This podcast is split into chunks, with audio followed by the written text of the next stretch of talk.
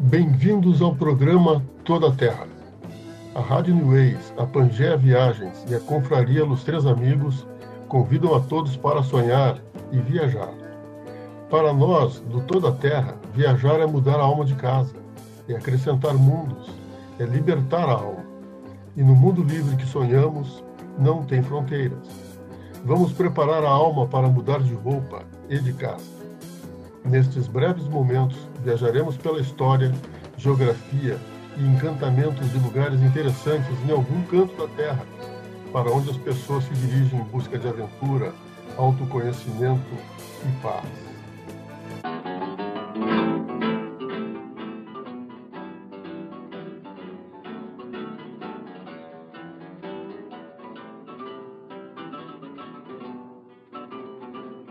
O programa de hoje é o quarto episódio da temporada 2 do Toda Terra. Na primeira parte, no Toda Terra Viajantes, teremos uma conversa com a nossa amiga Teteca Virgo, que vai contar como viajar ajudou a transformar sua vida. A convidada vai contar sobre os lugares por onde andou e por que gosta tanto de viajar. Depois, no Toda Terra Lugares, visitaremos Buenos Aires e descobriremos o segredo dos portenhos para incorporar a tolerância ao seu modo de vida.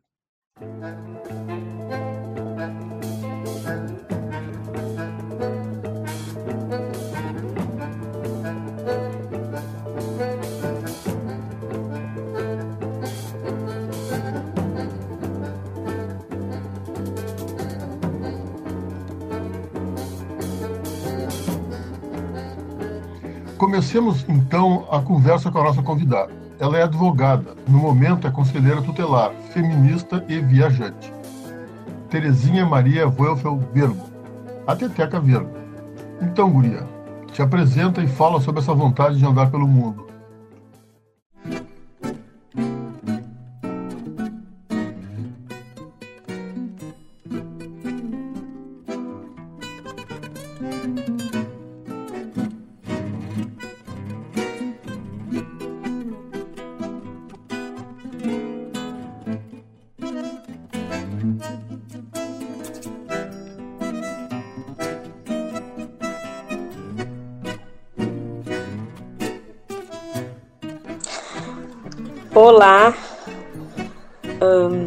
Ouvintes da rádio, bom dia. Obrigado pelo convite. Marcos, eu me chamo Terezinha Vergo, ou Teteca, apelido que muita gente me conhece. Atualmente eu sou conselheira tutelar em Porto Alegre, na região do centro da cidade, ou seja, o centro histórico e os bairros ao redor. Gosto muito do que faço, acho bastante interessante. Uh, acho que é um desdobramento de tudo que eu fiz até agora na vida. Então, como é que começou essa história de gostar de viajar ou de viajar? Eu, para fora do país ou para dentro do país? Vamos fazer assim: para dentro do país, mesmo estudante de direito na URGS, eu fui do centro acadêmico, depois fui do DCE então nós tínhamos algumas viagens, os, os né, da década de 80. Íamos até o Rio de Janeiro de, ônibus, 24, 26 horas, numa boa, né, naquela época. E eu vou dizer assim, eu nunca uh, tive essa coisa assim de medo de viajar ou não viajar. Minha mãe era de Vitória, nasceu em Santa Leopoldina, morou em Vitória, no Espírito Santo quando ela casa com meu pai, que é aqui gaúcho, então ela, eles vão para o Maranhão, eles vão para o Rio de Janeiro, vão para o Maranhão e depois vêm para Porto Alegre e ficam aqui.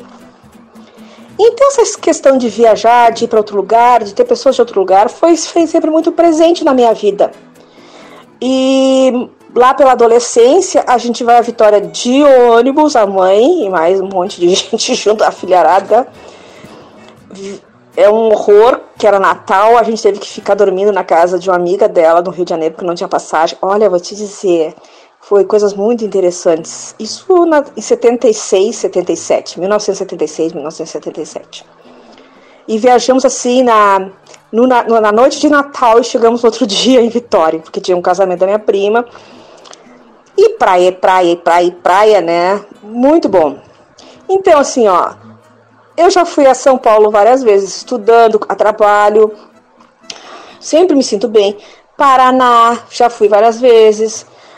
Uh, eu fui a Bahia, fui a Salvador, já fui a Aracaju, Minas Gerais, Ouro Preto e, Belo Horizonte, que eu adoro. Acho uma, aquele mercado ah, de Ouro de de Belo Horizonte é um encanto aquele troço. Ah, aquilo ali, eu, olha, eu tenho vontade de ir lá, eu tenho vontade de conhecer Inhoti. Então, essa. Não tô. Essa mania de gostar de sair, de gostar de ver outros lugares, acho que vem presente. Minha mãe, meu pai nunca viajaram tanto assim, meu pai não, não. Mas só em saber que a minha mãe não era daqui e tinha que se deslocar, tinha que escrever carta, né? e veio para cá com todas as dificuldades, eu acho assim que foi criando um hábito de que, pá, é bom conhecer outros lugares. É bom saber como é que é lá. E ver como é que é, qual é a comida. Então é isso. Ah, esse desejo assim de, de viajar uh, é muito você quebrar assim. Ah, eu tenho medo. Tenho... Não tenha medo, as pessoas são iguais a você em qualquer lugar. ah, eu não sei falar a língua. A língua é uma barreira bastante grande, mas eu acho que a gente tem que ter uma certa, assim, a gente vai criando a humildade de sentar, olhar, observar, e você vai ficando, parece para mim, as coisas vão ficando muito íntimas. E eu não tive até hoje nenhum problema, e acho que viajar é tudo de bom, né? E depois com a família, eu, os filhos e o Fernando, depois que uh, uh, eles crescem ficou mais fácil também sair, fazer viagens mais longas, né? Uh, quando comecei a viajar? Bom, depende. Uh, depende. Então, a primeira vez que eu peguei, que eu saí de Porto Alegre e fui para outro lugar, foi, acho que para a praia Pinheira, Pinhal, Cidreira, Tramandaí, essas, depois a gente vai para Bagé, que nós tínhamos parentes lá em Bagé. Depois a gente, eu fui com o pai ficar um dia lá em Caxias do Sul, que ele trabalhava na IBM, tinha que consertar lá um computador, ou ir para Santa Maria e passar um dia parada. então era assim. Então desde pequeno a gente vai vendo estrada um pouquinho, né? Depois, uh, meus pais moraram um tempo lá em Vitória, quando meu pai se aposenta em 82, 83, 84. Então eu, eu fiquei aqui estudando da faculdade, o meu irmão mais velho ficou aqui, o Zé Henrique, e o Bruno também já estava casado, ficou aqui, em Porto Alegre. Então, eu passei a ir assim, olha, era quase uma ponte aérea, Porto Alegre, e tinha, tinha Transbrasil, que ia até lá, até Vitória, tinha um voo que se fazia. E meu pai bancava viagem, porque eu tinha que ir lá ver eles, ver no Natal, no Ano Novo, na e chegava aqui em julho bronzeada na faculdade, porque eu tinha ido lá ver. Então se tornou assim uma coisa sem medo, né? Sem medo de avião, treme, não sei o que, mas tá.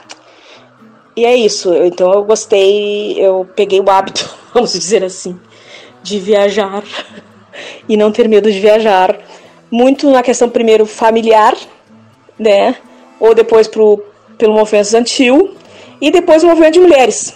O movimento feminista vai fazer com que eu também viaje bastante. E eu fui avaliadora do curso de, dos cursos de Direito pelo INEP de 2005 e 2007, o que me fez conhecer lugares muito interessantes, como uma cidadezinha no interior, quase fronteira Minas Gerais e Espírito Santo, Manhuaçu e Manhumirim. Na verdade, eu estava no pé do Pico da Bandeira. Muito bom. Eu gosto muito disso, de ver essas coisas. Uh, mexe comigo. Uh, há um estranhamento inicial, mas eu me sinto sempre super bem, né? Muito bom. Apesar, além do trabalho que eu tenho que fazer, que eu fiz né, nessa época, eu, eu gosto de estar nesses lugares. Eu gosto de estar assim e mais uma vez eu digo que parece que tudo se, se torna muito não é íntimo, mas muito assim, possível, razoável, sabe, não há são coisa assim de, ai, não gosto de, adoro a comida mineira, né? Quando eu fui aí, a mãe a sua, a mãe o mirim. Depois nessa história do INEP eu fui parar lá em dois vizinhos, perto de Foz do Iguaçu. Uh, também muito interessante, porque tu tem que depois para volta, tu teve que eu tive, eu e outro professor tivemos que ir até Foz do Iguaçu e lá pegar um avião. É, foi nessa vez, não, não a gente foi uh, de avião para Foz do Iguaçu, ou seja, eu tive que ir até São Paulo de avião, de São Paulo ir até Foz do Iguaçu e de, de Foz do Iguaçu até essa cidade, cidade nos levaram de carro. A volta, como era domingo, alguma coisa assim, o quarto, eu, nós fomos até uma outra cidade que tem uma. É bem pequenininho o aeroporto, né? Que nos levou até Curitiba e depois a gente veio para Porto Alegre. Então são experiências muito interessantes. Sempre gostei disso, não, não, não. Mas eu gosto muito de voltar para casa. Diga-se de passagem. Eu gosto de viajar, adoro conhecer lugares, mas voltar para casa e comer feijão com arroz é tudo de bom. Bom, o gosto das viagens mais longas, viagens internacionais e tudo mais, elas começam também quando o dólar despenca para nós e o euro também. Então, quando eu fiz 50 anos, em 2000, eu disse para a família: eu não quero festa, eu queria conhecer Paris. Então eu fui conhecer Paris aos 50 anos. Então, eu digo para meus filhos que eles levam a vantagens que eu nunca imaginei que aos 50 anos eu ia viajar tão longe assim, conhecer outros lugares. Para dizer para vocês que estão me ouvindo, se naquela final de 2000, 2001, nós então ficamos uma semana em Paris. O dólar estava 1,50 e poucos, menos de dois reais e o euro estava dois reais e um pouquinho. Então nós fizemos alguns pacotes, fomos, ficamos num hotel. Aí o Fernando gosta disso, fica, sabe tudo, sabia toda a localização, onde ficava o quê, ficou estudando vários, acho que de um mês estudando o mapa de Paris, para a gente saber onde que foi. E nosso hotel, parece que eu voltei ao século XIX, era bem pequenininho. O elevador só cabia duas pessoas em uma mala. O Pedro e a Julia ficaram num quarto lá no quinto andar, o quarto andar, e nós ficamos no segundo andar. Foi muito interessante, porque a gente ficou entre a Torre Eiffel, Trocadero, e uma avenida bem grande que vai dar lá em Champs-Élysées. Então, claro, nós tínhamos condições de ficar nesse lugar. Hoje eu não sei mais, com o preço que tudo está, se daria para a gente fazer essa viagem. Nesse mesmo ano, em 2001, o Fernando e a Júlia voltaram a Paris e ficaram no mesmo hotel. E foram passear, porque pegaram a outra época. Pegaram o, a primavera entrando no verão.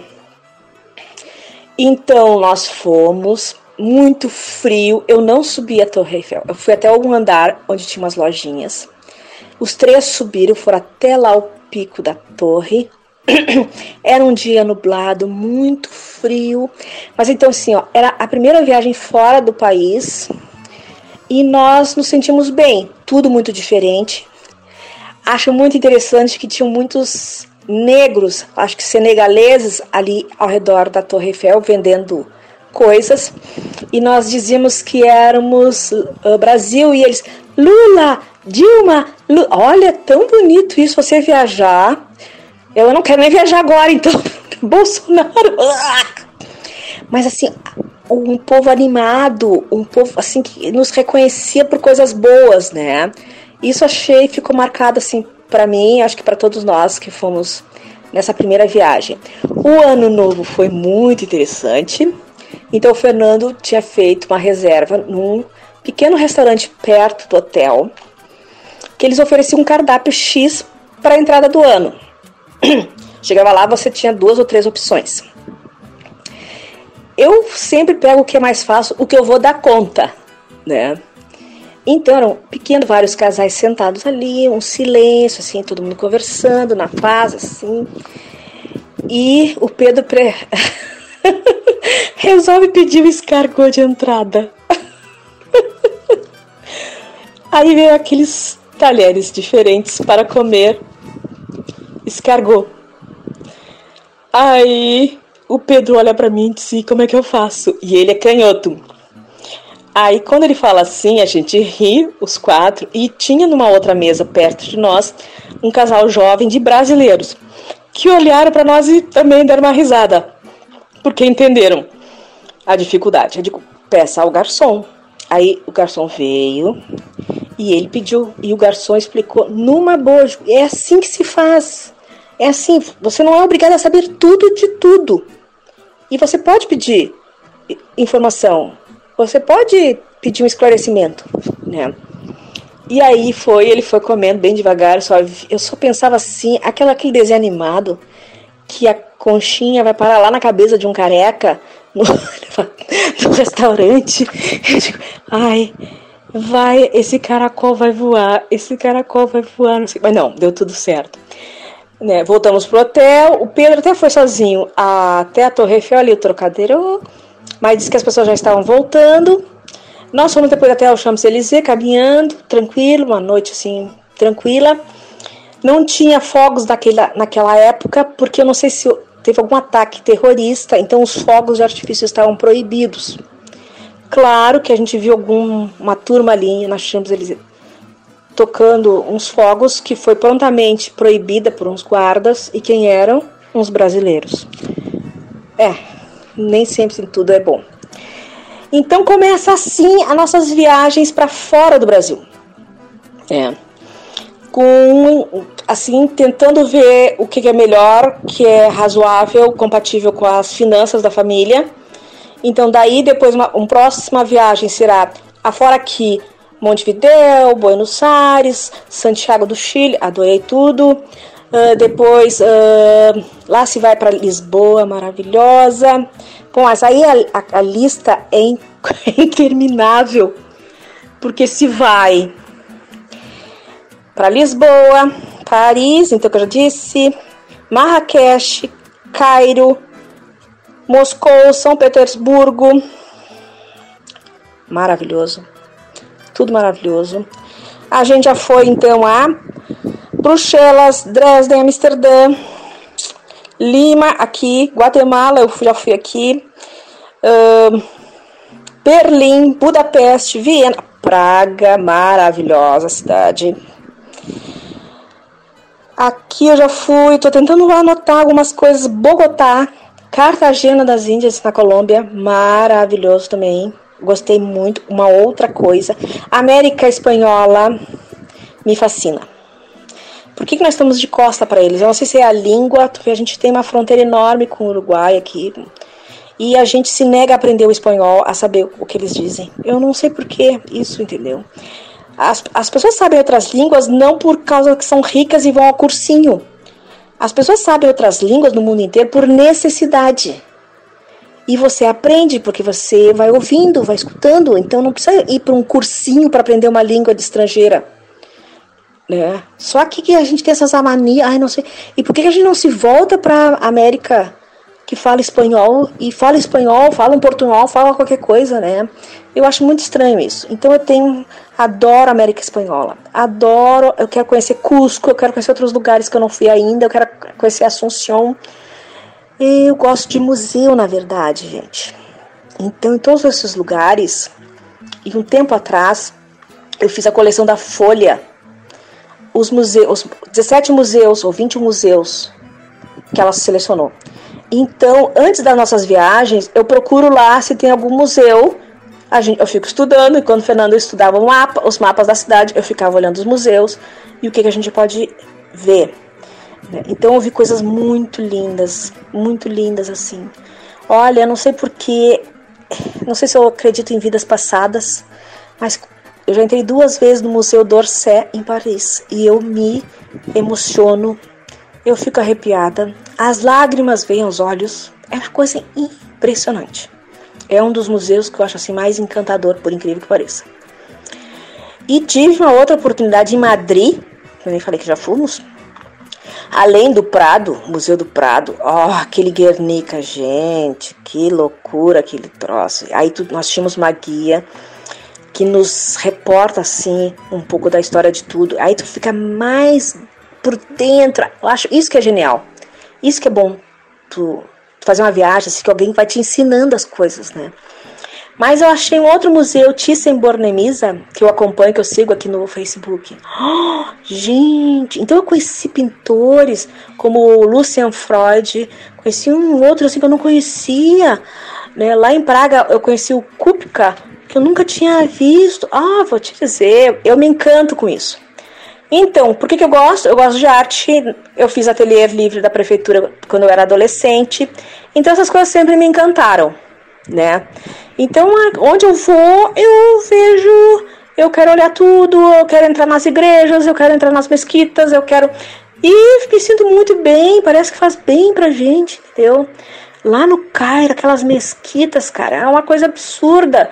O Ca... Aí o nosso guia pediu pro Oman, pode ser, o que cuida, fazer um chamamento. Então ele vai para, ele fica de costas pra gente, virado para a parede e faz uma reza ali, né? Chamando os fiéis. Olha, é muito legal isso, entendeu? Eu gosto disso, eu me sinto super bem, eu me sinto à vontade nisso. Outro lugar que é encantador, que eu chego assim, ah, eu dei muita aula de história do direito e eu usava muita arte para ajudar a compreender. Foi em Istambul, Turquia, quando a gente entra no Reina Sofia, né? Foi biblioteca, depois foi mesquita, foi igreja, cai, não, não cai, vai para frente, vai para trás. Olha aquilo ali, é encantador. Aí eu entro e penso assim, puxa, eu já falei tantas vezes na aula sobre isso, sobre ela, e agora eu tô aqui. é muito punk, entendeu? Uh, fazer uma viagem, um passeio no Bósforo. Digo, ah, mas eu já falei sobre isso aqui. Ah, nós estamos no Mar Negro. Ah, que coisa linda! Então, assim, é uma coisa muito interessante. Olha só, essa questão da arte que ajuda a entender a história e ajuda a entender o direito. Então, eu dava, quando eu dava aula de história do direito, para o curso de direito na UBRA, um aluno, um senhor, disse que foi com a sua senhora viajar e quando chegou no Louvre e viu a estela, né, o código de Hammurabi, lembrou da minha aula. tirou uma foto e depois me trouxe um xerox. Ó, oh, professora, eu me lembrei da senhora, aqui tá o código de Hammurabi. Eu digo, mas que coisa doida. Então é, é isso, você faz amizades, você cria espaços de uma conversação legal, né? E vai fazendo conexões as mais variadas possíveis, né? Então essa do Louvre, do Código de Hammurabi, lá em Istambul, tu vai no Cairo, tu anda no Nilo. Aí eu levei o livro da Agatha Christie, Morte no Nilo. Essa viagem do Nilo, ela é tão velha quanto todos nós juntos, entendeu? E eu vou lendo, até tirei uma foto assim, no, do lado assim, o Nilo, a, a água passando assim na janela do meu do barco onde a gente estava, que faz o passeio esse, e lendo o livro Morte no Nilo, que eu já tinha lido lá quando eu era adolescente. Quando a gente vai para a Rússia, prepara São Petersburgo e Moscou, eu leio, já tinha lido Dostoiévski, volto a ler de novo, Os Irmãos Karamazov, é, e Castigo, e leio Noites Brancas, que se passa exatamente em São Petersburgo, porque a noite fica, o dia fica muito longo, por isso que é chamado Noites Brancas. Então todas essas coisas eu vou fazendo, eu vou lendo, vou quando eu chego no lugar, é um encantamento só. Né? O Museu Hermitage, tem outra coisa, a gente vai até o Hermitage, entra naqueles palácios maravilhosos, tá? Aí eu pergunto para nossa guia, que fala português, que já esteve aqui em Porto Alegre, conhece nosso mercado público. A guia chega e diz assim: os modernos, ah, os modernos saíram aqui do Hermitage e, e foram para um outro lugar, um outro espaço que é um, um prédio público do Estado. Puxa, eu vim até aqui só para ver o quadro A Dança do Matisse e eu não vou ver. Ah, não é possível. Aí eu falava assim: Ah, Fernando, vim até aqui não ver. Ah, por favor.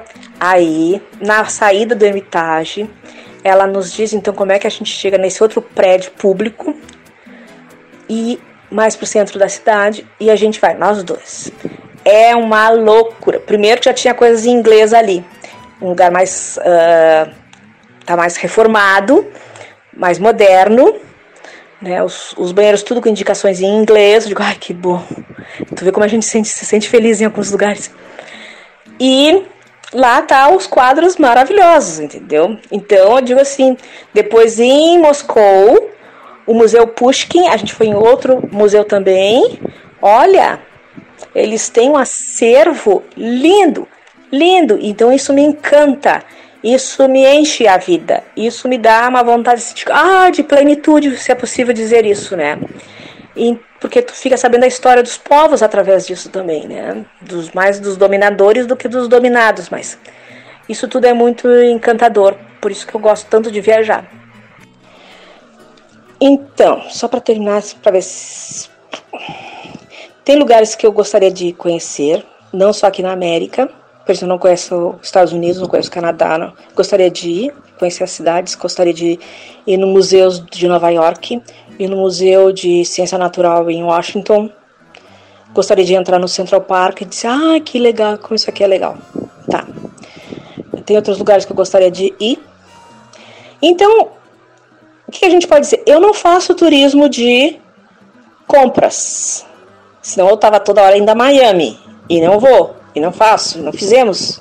A família não faz esse tipo de, de turismo, nós não temos isso como. Agora, claro que aproveitar uma boa oferta, isso a gente, claro, também não é idiota. Na cidade do México, me lembrando aqui, a Julia entrou numa loja, estava uma super, hiper, mega promoção, e o Fernando só me perguntava: tá valendo a pena? Aí eu faço assim, eu faço de cabeça assim os, as conversões. Não, tá. Ela não compraria essa roupa por esse preço no Brasil, em Porto Alegre. Então, vai. Então, claro, a gente também não. Já trouxemos uh, tapete. Então, tem aqui tapete de Istambul, do Gran Bazar. Eu tenho um tapete ali do. que a gente trouxe, acho que do Egito. Eu não sei se é do Cairo, mas acho que é de outra cidade. Então, essas coisas a gente traz. Eu gosto de trazer coisas de. Gosto de trazer minhas mulherzinhas. Eu tô aqui olhando uma do, de Santiago, que é uma, um artesanato. Não é aquelas que tu faz tudo igual. Eu tô vendo uma aqui que é de uma tribo indígena que fica entre Mato Grosso e Goiás. É uma solteira porque ela está com uma criança na mão e o tipo do cabelo que ela está usando diz o que, que ela é. Eu estou vendo uma outra mulher aqui que é um artesanato antigo de feltro uh, de Istambul, da região da Antioquia que eles estão tentando resgatar. Eu tenho uma namoradeira de Ouro Preto, eu tenho uma outra mulher aqui de Recife, uma, de Sergipe. Eu tenho uma bonequinha aqui muito bonitinha, uma negra de, da África do Sul, que o Pedro me trouxe. Eu tenho uma do Peru, eu tenho uma da Guatemala. Eu tenho aqui também do Brasil, tá? Eu tenho uma da, de Curitiba, eu tenho uma de Santa Catarina.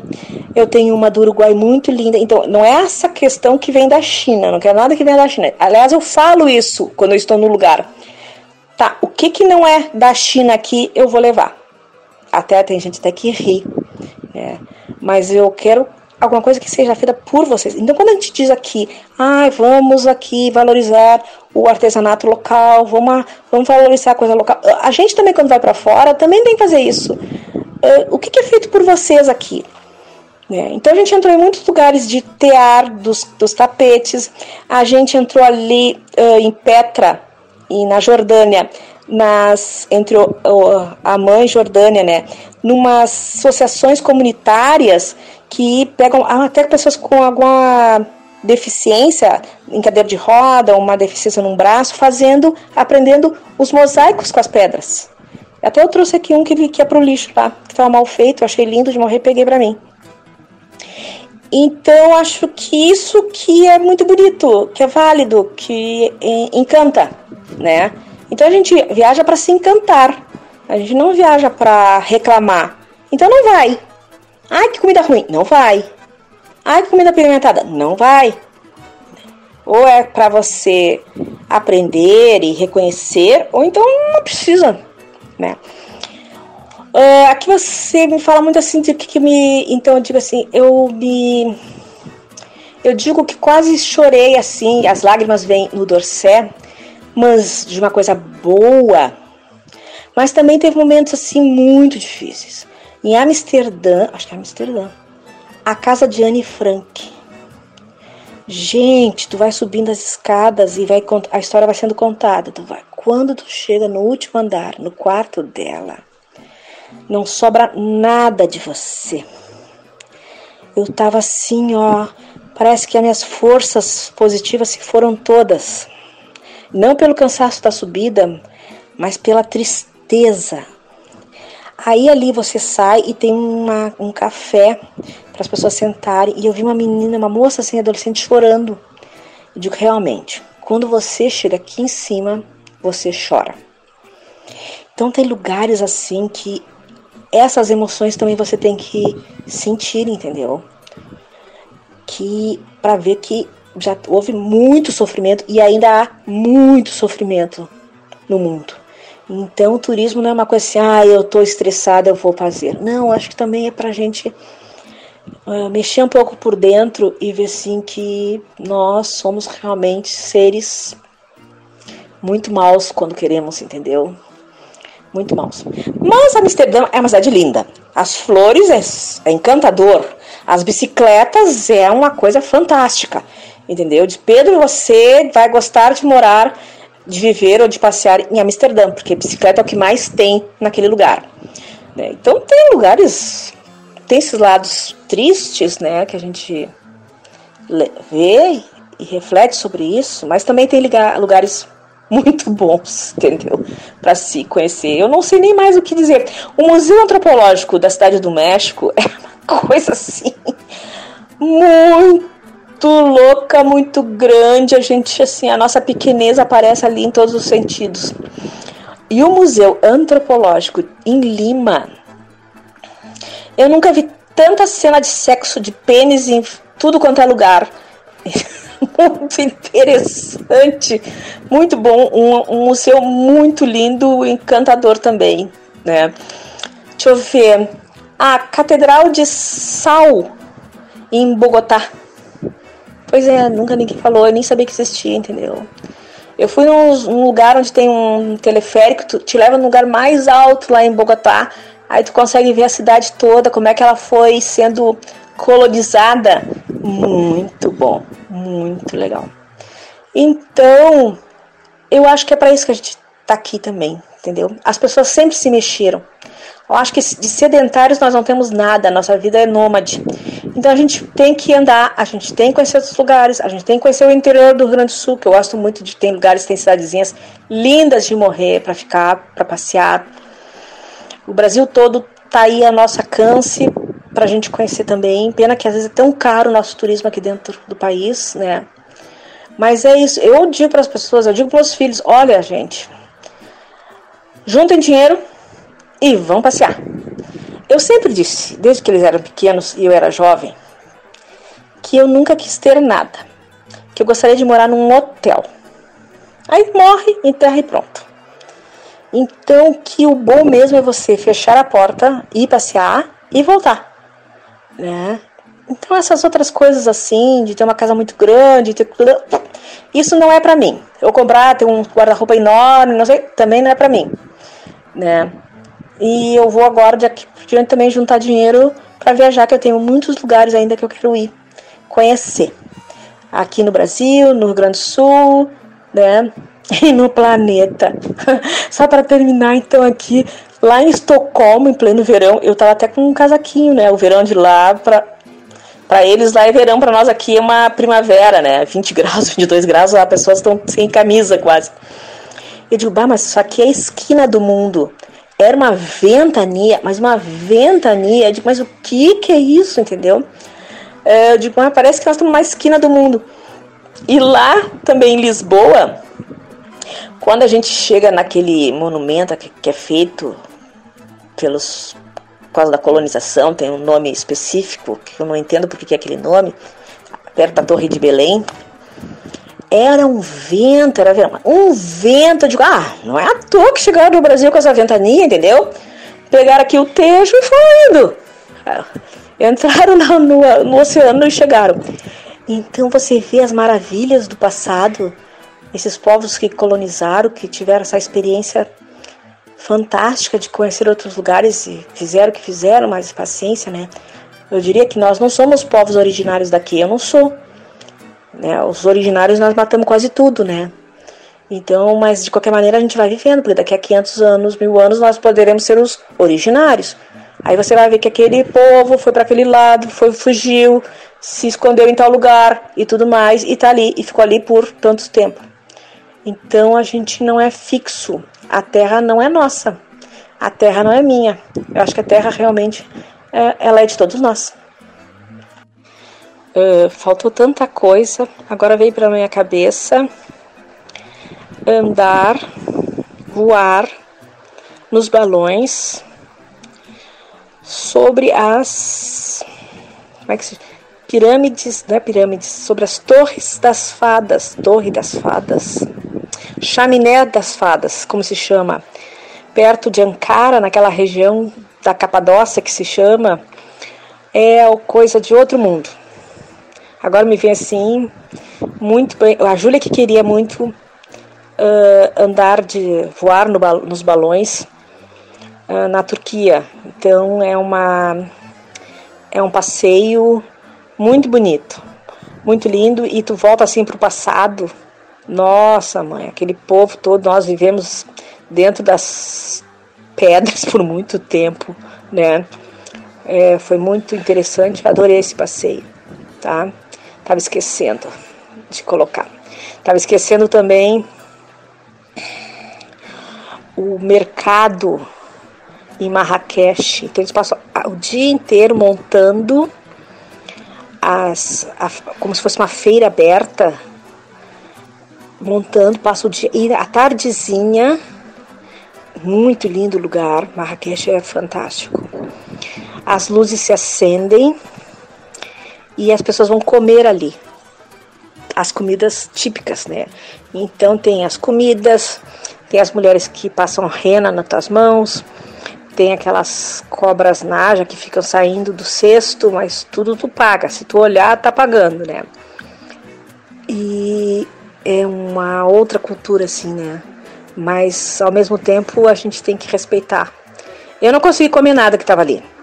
A gente entrou então num lugar que se chamava um tipo um bar, que eu acho que é bem típico do processo colonizador. No andar de cima tinha uma ampla varanda, então que os colonizadores, ou seja, franceses, e ficavam ali em cima, olhando o povo na na feira, né, nesse lugar, nesse mercado assim, tudo aberto, comendo, fazendo compra das suas, das suas coisas diárias. Né? E eu ali eu comi alguma sopa num tahine, eu e o Fernando. Veio meio peito de galinha, umas coisas assim, era uma sopa. Né? Muito interessante, tudo muito legal.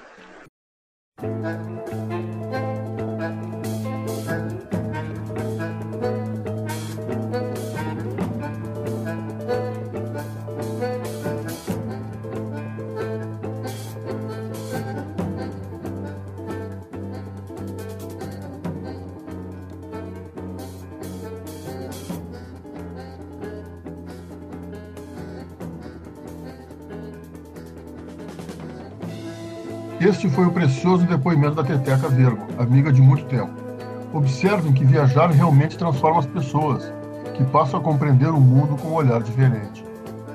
É muito interessante. Me emociona ouvir esse depoimento.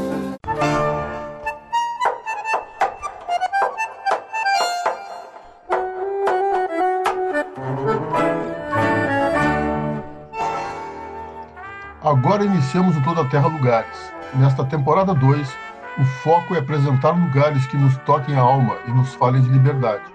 E liberdade no seu sentido mais amplo e significativo. Liberdade absoluta. O sonho vocacionado das pessoas.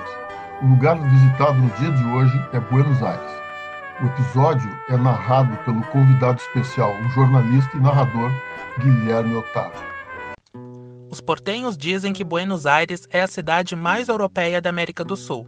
E é verdade circular pelas ruas da capital argentina quase sempre nos remete a algum local da Europa. A arquitetura, a elegância dos habitantes, os cafés, o clima, tudo é requintado, sem, no entanto, abandonar a maneira diferente de ser dos locais, o que torna este nativo uma criatura única, o portenho. Uma pessoa moradora de Buenos Aires, principalmente se nascido ali, fala muito alto, gesticulando com as mãos como um italiano. É dramático como um espanhol, elegante como um inglês, às vezes sisudo e grave como um alemão. Enfim, é uma criatura diferente e ao mesmo tempo apaixonante. Portenho é como denominamos o oriundo da cidade de Buenos Aires. Significa em espanhol o que vive no porto. Buenos Aires foi e é importante porto de entrada do Rio da Prata, que tem este nome porque foi ali que os europeus drenaram por séculos significativas quantidades de riqueza mineral do continente sul-americano, principalmente o ouro e a prata. A cidade é tão peculiar que foi fundada duas vezes, a primeira vez em 1536 e arrasada pelos índios em 1541. Reerguida em 1580, cresceu orgulhosa, bonita e acolhedora. Bem, é aqui a terra do tango. Não preciso dizer mais nada.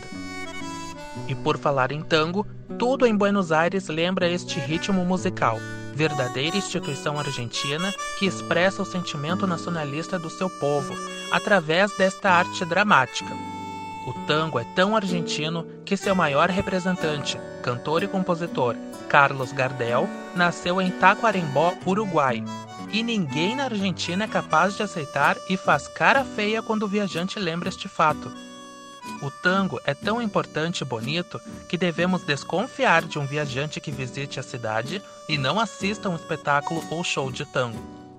Outra instituição verdadeiramente argentina é o lunfardo. Nascida como gíria utilizada pelos trabalhadores da zona portuária de Buenos Aires, hoje o lunfardo é estudado por especialistas que a consideram um dialeto. Para entender letras de tangos mais antigas, Muitas vezes é necessário pesquisar no dicionário lunfardo, que incorpora gírias, palavras latinas, português, espanhol, italiano e francês e outros idiomas nativos como o quechua.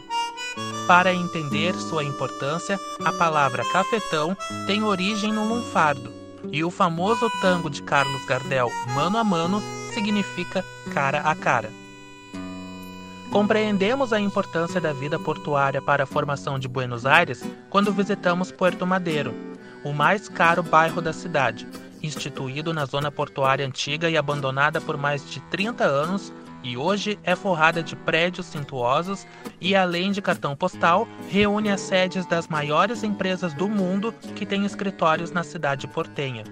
O bairro La Boca que abriga o famoso clube de futebol Boca Juniors e a sua fantástica legião de torcedores, da mesma forma, tem suas origens no porto. La Boca é a boca, ou a entrada do canal de navegação de acesso do Rio da Prata, ao porto. Buenos Aires se orgulha de suas origens. Em La Boca encontramos El Camínito, uma rua que funciona como um museu a céu aberto. Alguns bairros são imperdíveis, mesmo para os que visitam a cidade pela primeira vez. La Recoleta é o bairro elegante refinado. Até o cemitério de Recoleta é famoso e ponto turístico.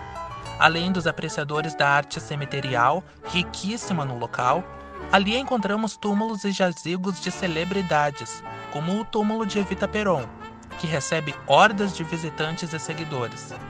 O bairro Santelmo é o bairro boêmio, que oferece restaurantes, bares e onde tem aos domingos a famosa Feira de Santelmo, de antiguidades e artesanato, que inspirou o Brick da Redenção em Porto Alegre, no Rio Grande do Sul.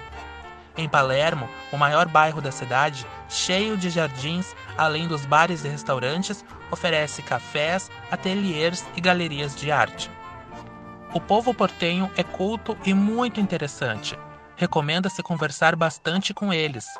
Um levantamento da World Cities Cultural Forum aponta que Buenos Aires é a cidade com mais livrarias per capita no mundo.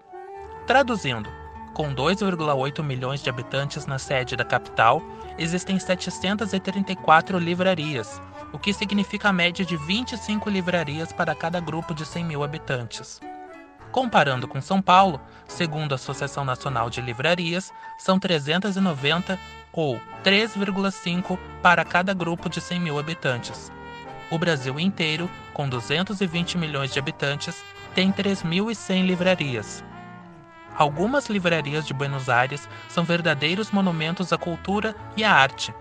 El Atênio, por exemplo, é uma livraria instalada no prédio do antigo teatro Glen Splendid e tem acervo extraordinário de livros, obras de arte, discos de vinil, CDs e outras mídias, além de uma cafeteria monumental no palco do antigo teatro. Eu, Atênio Glen Splendid, recebe cerca de 7 mil visitantes por semana. A quantidade de museus, galerias de arte e prédios históricos de Buenos Aires é extraordinária. Não se pode visitar a cidade mesmo rapidamente em menos de uma semana. Qualquer praça ou ruela é uma exposição de arquitetura, cultura, arte e história a céu aberto.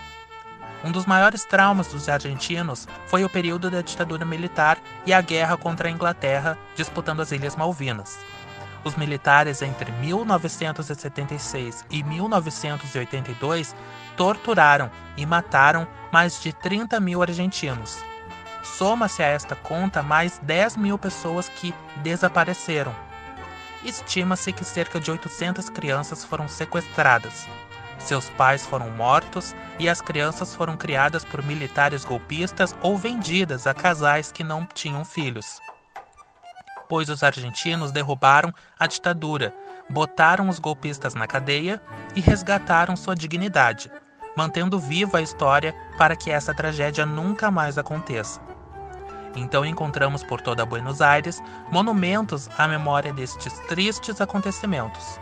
Por exemplo, o maior centro de tortura e eliminação de presos políticos, a Escola Mecânica da Armada, é hoje um poderoso centro cultural e de memória nacional, erguido em homenagem às vítimas.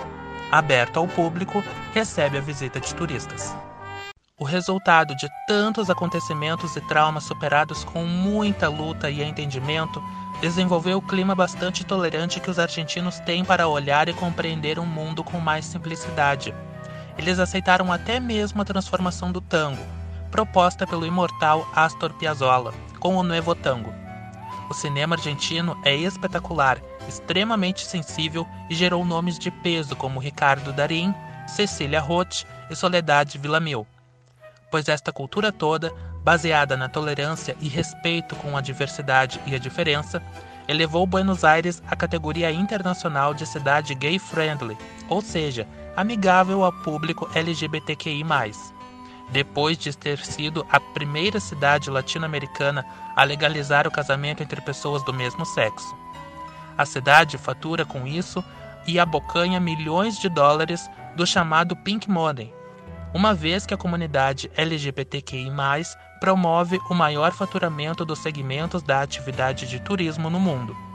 A Parada da Diversidade e Orgulho Gay, evento anual em Buenos Aires, ocupa 100% da capacidade hoteleira da cidade e leva para as ruas uma multidão de quase 2 milhões de participantes do evento. Uma tradição da capital argentina é a frequência dos habitantes em elegantes cafés. O Café Tortone, por exemplo, tem mais de 160 anos e é visita obrigatória para um viajante.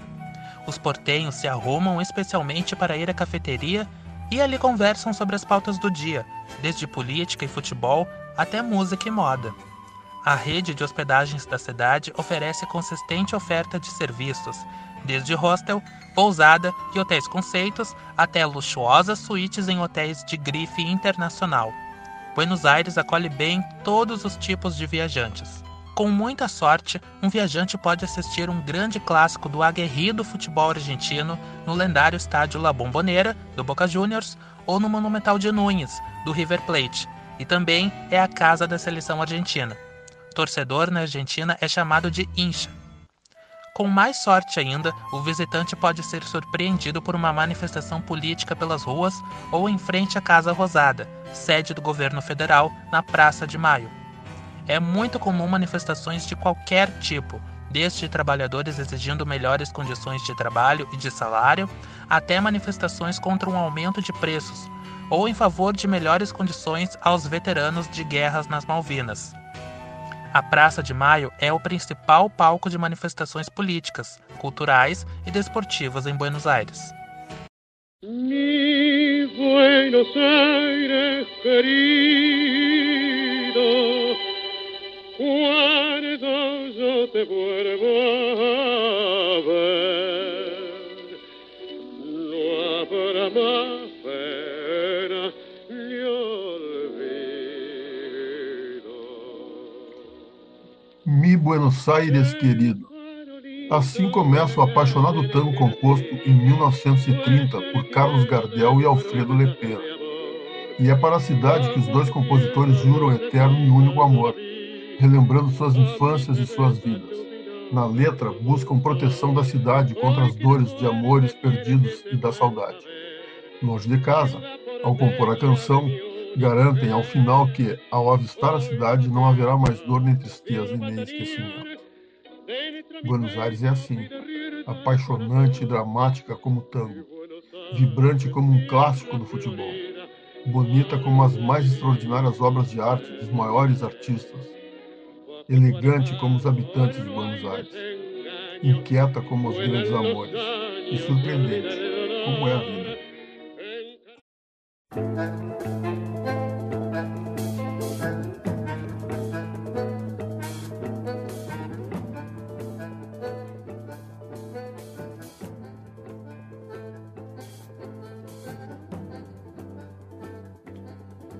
E assim visitamos hoje mais um lugar no mundo, sua história, sua vida. Agradecemos o apoio da Rádio New Ways, www.radioneways.com.br e do jornalista e radialista Tiara Moura. A produção e apresentação deste programa é de Marcos Vinícius Anflor. A edição e montagem é de Virgínia Fernandes. A comunicação e mídias sociais é Rafaela Anflor. Lembramos que este episódio será reprisado na sexta-feira, às 10 horas, na Rádio New Ways e está hospedado no podcast anchor.fm barra Toda Terra. Você também pode encontrar o Toda Terra no Spotify. Obrigado e boa semana a todas e todos. E até o nosso próximo encontro.